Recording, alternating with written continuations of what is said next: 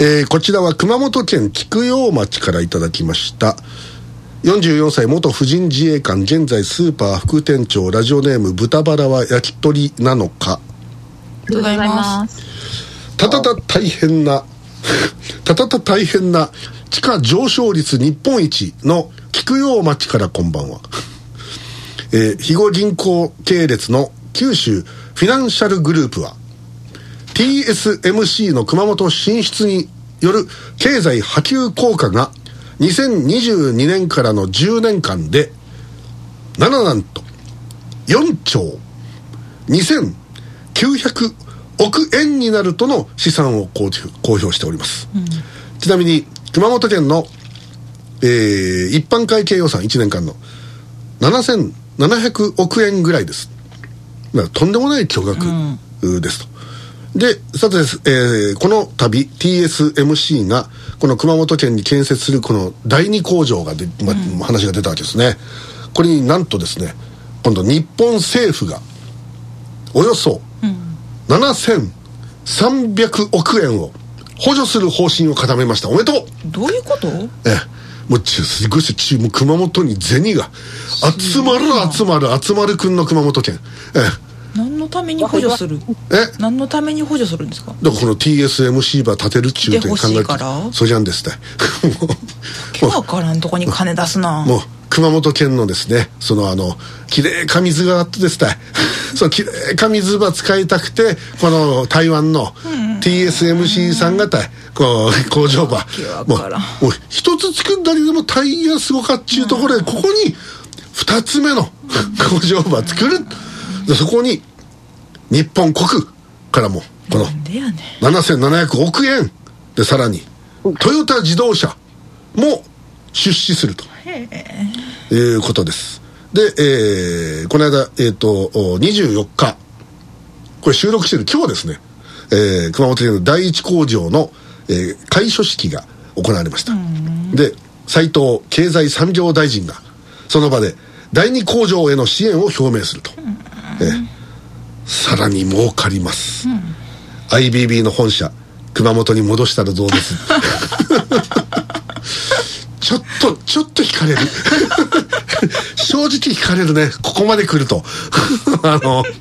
もう大阪であのいい人たちともいろいろ出会って楽しい生活をやらせていただいてますけども、うん、そうでない嫌な思いもしましたから。えそれを考えたらこの今までのその大阪でまああのこうまあ得た人脈と、うん、そしていろんなものをこう引っ提げてそれを熊本にドンと持ち込んだら意外とこれは儲かるかもしれないっていうのは正直思わないではない。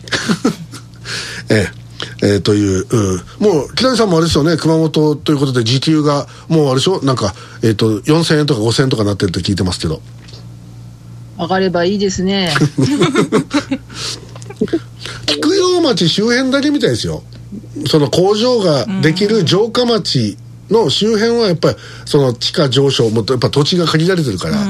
らもうものすごい値段が上がっていてでそこ前も言ったと思うんですけどはいはいどうぞ。あのその工場が立つ立つ前というかやっぱほら募集するじゃないですか。な何の募集？人はいはい従業員の。TSMC の募集を。はいはいはい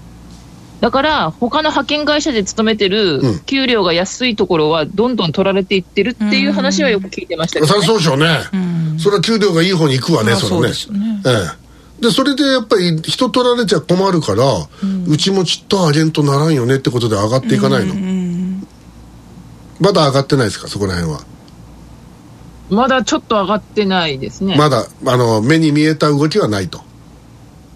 うん、ああ。ううちはですね。ああ。でもこれからやっぱり徐々に出てくると思いますよ、うん、それはもうあの効果は絶対だってどう考えたってそっちの高い方にみんな行っちゃうじゃないですか。そりゃそうですよね、人が流れる。でしかもそこがほらすげえ行きづらい場所だとか、うん、大変な場所にあるとかじゃなくてあの、まあ、熊本市内からはまあちょっと離れてるけど中心部からは離れてるけど、まあ車ではすぐ行けるし、でその鉄道もあるしでその鉄道もこれからその銭何あの何百億円って書いてそれさらにあのあのパワーアップするわけですよ、うん、でしかも空港までつないじゃうと。へえ。熊本空港ええででさらに高速道路も整備する。今まで高速道路あったらいいなとかって言ってずっと話が出てるだけで一つも前に進まなかったのが一瞬で前に進むわけですこれで、でこうなるとこれ下手するとこのままうまくいったらもう九州で一番儲かってるのあの熊本になっちゃうんです。福岡抜いちゃうんですよ、で福岡もいろいろほら企業城下町的なところはないわけじゃないけど、やっぱそれちょっと周りの方だもんね、その北九州の方に日産があるとか、そういうのあるけどあのあとあとあとあのなんだあの久留米にブリヂストンがあるとかあるけど、でやっぱそのドーンとでかいのって言ったらちょっとこの規模はすごいですよ、でその TSMC の周りにいるその協力工場とか、うん、そのまあ下請けとかも当然増えるんで、うん、でそういったところのやっぱり人がまあ従業員入れなきゃいけないし、うん、であとまあ心配されるのは水の汚染とかね、でまあ、それについては一応まあ協定を結んで大丈夫ですとは一応言ってますけどね、そこはどうなるのかまだそれはやっぱり注目すべき点だと思いますけど、でも銭は落ちてくるよねこれは。えでもそのそこに立つことによってなんでそんな物価が上昇して景気が良くなるんですか、いやまずだからその土地がまず上がる、うん、えでそれとその周りのそのインフラを作んないといけないから、うん、必然的にそういうのその建築だとかも含めて全部、うん、で今度人間をどーっとそこに来るから、人間が飲み食いするものとか、なんかこの買うものとか、もう当然街ができちゃうわけですよね、でだからそういったことでその今まで大したそのまあ、街道沿いには店はあったけど、うん、どちらかというと農地があって、うん、農地をまあ住宅地に転用したみたいな感じで、ニュータウンぐらいだの、まあ、町だったところが、突然その超巨大工場地帯になっていくっていう、豊田市みたいになっていくな。っていく可能性。だからもう菊陽町は TSMC 市になるんです名前が、そうですよね。それで台湾に乗っ取られるっていう考えにはならないんですか？乗っ取られるんじゃないですか？僕は乗っ取られると思って乗っ取られますよね、なのでそうすると僕はあのあの熊本県独立するだろうと思ってるんですよ。ねもう九州乗っ取り計画させられそうですよね、そんな4兆円も。だから第二台湾になるという。そうですよね、だからこれからあれですよ。味仙ラーメンが台湾のラーメンということになる可能性あります。なんか師匠が前ね、結構前に言ってたなんか話が。ええまあ、実現ししちゃいそうな。私が言ってることは大体当たるんです。ですよね。言ってましたね、九州だけ地震でさえ当ててますからね最近また。京都が揺れるって言ったら本当に揺れたからみんなビビってんですからね京都ね、だからもうあのー、まあすごいですよ。いやこれでも手放しで喜んじゃダメな気もしますけどね。その通りですよ。もう松田さんが言ったら「いやいやちょっと待って話戻りますけど もう言うに決まってるんだけど。さあ私だって別にあのもろ手を挙げて万歳じゃないですよ、うん、もういろんなところで危惧してるわけです。そうですよね。危惧してるのをただ遠巻きにいて笑ってるだけなんです私は、うん、ただ儲かるなら行きますぜって。うん、まあまあ そらね。儲かるんだったらもう行かしてもらいますけどね。そら関係してたらねいいですけどねもうこれからいつでもあのあの IBB を TSMC に名前を変えてもいいです。すぐ売るええ もうこれからあの TSMC 一問っていう あの屋号屋号を TSMC にしてあのあの TSMC 新右衛門とか TSMC 優子とかって名前にしてで TSMC 和樹とかそういう名前ですよ。やばいですね。どんだけもうもう。迎合しすぎ。ええ。もうそれそこまでやるやつはまだ出てきてないと思うから。そこまでやれば向こうもさすがに認めるでしょ。確かに。ええ新しいグループができましたっていう。えあのマイクネーム全部それに書いて、ま、紛らわしくてしょうがない噛みそう、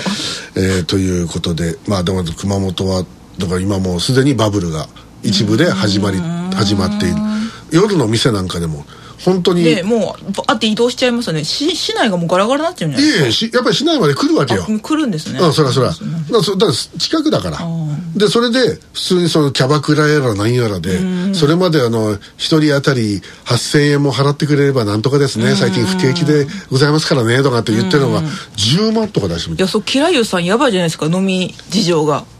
一杯ね、うん。1000円とかなったら。いやだからジェイクはもうすでにあれですよもう熟女キャバクラで働くことしてますから。なるほど、ええ、もうあの結構儲ける側としてね。熟女キャバクラ豊島園とかってところ。でウェルカム迎え入れる側になった方が。そうそうそう。どうですか？あの木田さん。いかがですか？何の話をしてるのかな？いやいやあのいやキラユさんの飲み代を心配してまそうして。そうだってほらねお店で働けば飲め飲めば飲むほど自分の身入りになるわけじゃないですか、もう一石二鳥、うん一石二鳥だ。え。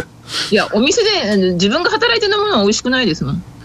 えいやいやいや働いたお店で飲む。でもほら給料がドンと入るわけじゃん。ギャラが、ねただで飲めてお金が入ってくる。それで飲みたい店に客を連れてってアフターで払わせればいいわけなるほどね。素晴らしい。これ一石三鳥だね。だから何を話してるんですかってそこで。いやいや早速もう熊本のねなんかこうあのバニラとか見てもらって 熊本でバニラは走ってんのかな？知らんけど俺。うるさいですよ、あのトラック。え走ってんの熊本でもバニラは？走ってるんやなんか、あの、ね、走ってますよ、あの、バニラ。バニラバニラってやつ。ああバニラじゃなかったかもしれんけど、なんか、あの、リズムに合わせて。俺の風俺の風じゃないだろうね。あ、そう、そんな感じだったかもしれない。ああそっちホストだよ。前島君が行く方ですそれ。えーえーということで続いてのお便りはえー新潟県新潟市からいただきました37歳自称美人受付嬢ラジオネームマドモアゼルミミズ。ありがとうございます。能登半島地震では旅館など宿泊施設も大きなダメージを負いました。そして復旧の見込みが立たない施設も多数あります。なんとかならないものでしょうか？ということで記事をつけていただきましたけどもこちらはですねえー能登、半島地震でまあ、被害を受けたある旅館なんですよ。その旅館は、えー上皇様ご夫妻がえー宿泊されたこともある由緒正しい、えー石川県輪島市の旅館。これは輪島温泉八八潮っていうのかな、うん、まあそういう旅館が、まあここもその被害がすごかったと。で、えー客室から日本海の景色が一望できる。その景色も自慢の一つだった宿だったんですけども、えー海底の隆起で近くの岩礁が岩場がむき出しになっております、まるでだからそのい景色が一変しちゃってるんですよ、まあ私もあの前島君もそうですけどあの、えー輪島市に行ってきまして、でその隆起したその場に立ってきましたけど、もうすごいですよねあれ。わずか一月前まではここは海の底だったんだよなっていうのを見な見ながらねやっぱすごいねと思う。やっぱ前前島君どうだったんですか？あの時は。いや、あれはちょっと、他では考えられへんあれですもんね。そうあの想像を超えるよね。なんかそそこが海だったって確かにそこにあのサザエとかいるんだよね。で、だって、普通に砂浜があって、ええ。で、さらに砂浜の奥にもさらに砂浜的なものがあるっていう。うん、まあ、新しく、まあ、隆起して出来上がったわけです。えなんか、普通普通の地形で考えたら、おかしいですか。ね。うん。だからまあ、そういうふうにして景色が変わったということですね。で、で、さらに、建物は修復が難しいほど損傷を負っていて、まあ、現在再建のめどが立っていない。まあ、当然お金も大変に必要だと。で、この地震が発生した当時は満室だったそうです。お客さんで。でね。で50人以上その宿泊客がいたそうですけど、まあ、幸いその宿泊客は無事だったと、でただ大津波警報が出たので、えー住民が 気のみ気のままその、えー旅館の駐車場に避難してきてたと、であの寒さをしのぐためその布団や浴衣を配ったと、あの住民の皆さんにね、で,、えーでその客宿泊客や近くの住民合わせて100人ぐらいになっちゃったそうですけど、が一夜を過ごしたということです、で最初は、えー修復できるかもという期待淡い期待を持っていたそうです、この旅館の代表の方ですけど、が日に日にその損傷が広がっていくと。これねどういうことかというともちろん余震でガタガタ揺れるからひび割れがさらにひどくなるとかってもありましょうし、その地盤地盤自体がやっぱ微妙に傾いてたりするんで、なんとか持ちこたえていたやつもその小さな余震でどんどんどんどん別のところが壊れていったりするわけです、そういうことが起きてたと思います。でそのこれはもう解体するんじゃない必要、もう解体するしかないんじゃないかっていうことが頭の中をよぎっていると、ですぐに再建したとしても、えーその観光で来る人はいないんじゃないかという楽しめないんじゃないかっていう不安もあると。でそうだったらもういっそのことこの旅館潰してその土地を仮設住宅として貸してでその間に次の計画を立てるっていうこともまあ、ありじゃないかっていうふうに、まあ、いろんなそういう可可能性を考えているそうです、ただまあもうすぐには再建できそうにないっていうことですよね。だからだからまあその旅館の火が耐えてしまう可能性が、まあ、非常に強いわけですよ。だからもうそうするとそれまで一大観光地だったものが、観光地でなくなっちゃうっていう可能性があって、でで気がつけばなんか廃墟だらけで解体してないものもそのまんまに放置されたりとかっていう、そうするとますます景観が悪くなる。でお客さん来なくなるっていう悪循環になっていって、そうやってダメになっていった温泉場とかあっちこっちあるじゃないですか、でそれが例えばそのたまたまこの輪島とか鈴とかその地震が原因であったけれどまあ本来はそれがなかったら普通に経営ができたのが、まあ急にダメになってしまった。こういうものこそやっぱり補助を出すべきでしょ。そうですよ。だからお金の払い先が間違ってるんです。だからさっきその TSMC に7700億円だっけ、それを国が出しますって言ったっていう、まあそれもまた産業のその育成には必要なお金なのかもしれんけれど、まずはですよ、まずは日本国内においてそれを頑張ってたそういう企業や旅館やホテルやそれなりまあそれそれ以外の何でもいいですよ、そういったところに対してまずそのあの早くあの立て直してくださいと,、あくださいと、でそのための必要なお金は補助しましょうと、ででともかくその元々のその能登の繁栄まあその100%戻すのは無理だけど、せめて8割ぐらいのレベルまで上げるっていうのを短期間でやるためにお金出しますっつって、で後で儲かったならそうそう。のあねのちょっとずつでいいから返してくださいって、それでいいと思うんですけど、ねえ。そういうふうなことってのはどうですか？ままず前島君から聞いてみましょう。どうぞ。いや、まあ、そうじゃないですか。ねえ。そういうことをなぜ国会議員はこう声を大にして言わないかね、いや、わかんないですけど、もう、なんか、あれですよ、自民党だってね、まあ、うん。まあ、あれですよ、この国に保守がいないからでしょ。うん。いやほらあの石川県の長谷知事がですよ、その 石川県から大阪の夢島の万博にお金を寄付しますと言い始めて大揉めに揉めてるじゃないですか今。あの我々が石川県のことを心配して募金して送ってるわけですよ。うちでさえあの集めたやつをちゃんと送ってるわけですよ、ええ。ででそれその石川の人たちにその特に能登の人たちに役立ててほしいから送ってるわけじゃないですか、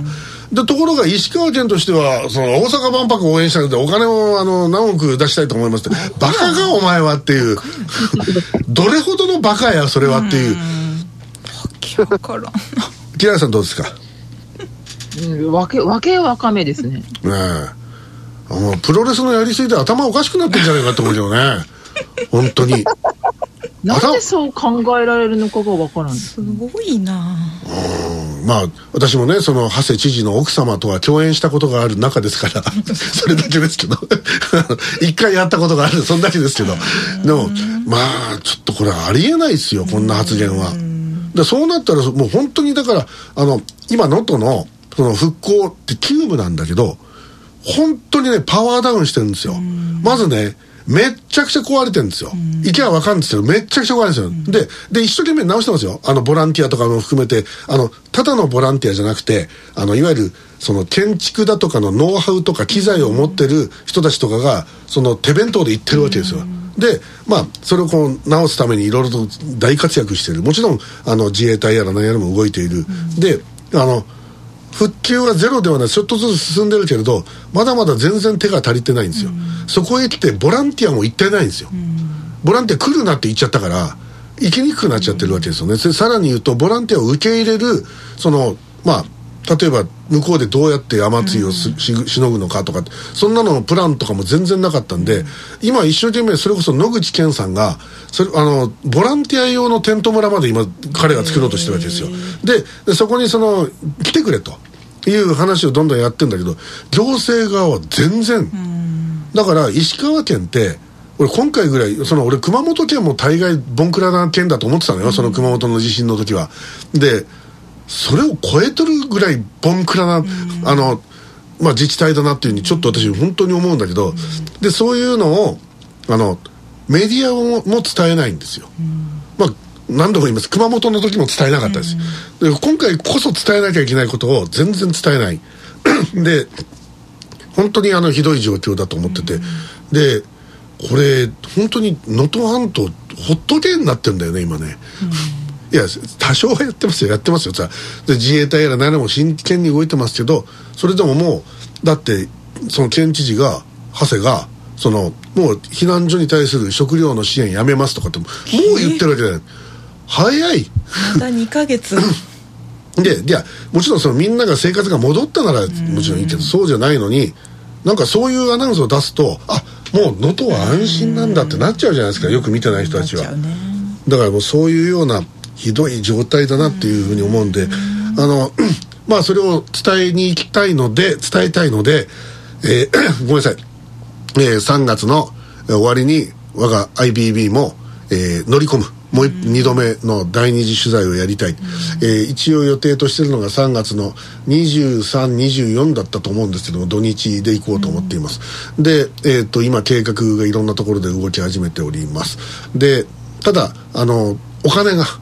あの我々もあの貧乏なのであの 貧乏なのでっていうのも情けないんですけど、えそんなあの3000万円もあのね年収のある国会議員様の一味と違いまして、えこっちはもうカツカツでこの活動をやるためにあのほとんどこっちに今先住してるので私収入ゼロですからね今。まあそれであの動いておりますけどあのぜひ皆さんの応援が必要でございましてえでもちろんその今私が書きました、えー、よろずやのね、あの顛末をまとめたドキュメント、えーをお買い上げいただいているお金それも、まあ、あのその取材そして支援の、えー予算に使おうと思っていますけども足りません正直。あの売れてるんですけど。売れてるんですけど足りない。それなそれ足りない理由の一つがお金になるのって随分先なんですよ。ああなるほど。ええ。あのまとめて、うん。あのその決算決算っていうかその決済が行われて、でそれで振り込みまで随分先なんで、あの現金がいるんです。なので皆さんあの本当にこの番組をお聞きの皆さんあの応援してください、えー真剣にやってますんでぜひあの本当にあのお小遣いのほんのちょっとで結構です。あの無理しないであの送っていただきたいと思います。よろしくお願いします。またあの募金に関しましてはこの後もしつこく入れていきますのでよろしくお願いいたします。えー、ということで一旦 CM に行きましてこの後はえー、C 枠、えー前島あ和樹さんお待ちかね、えーの よろずや よろずやトークを、えーお送りしたいと思います。一旦 CM です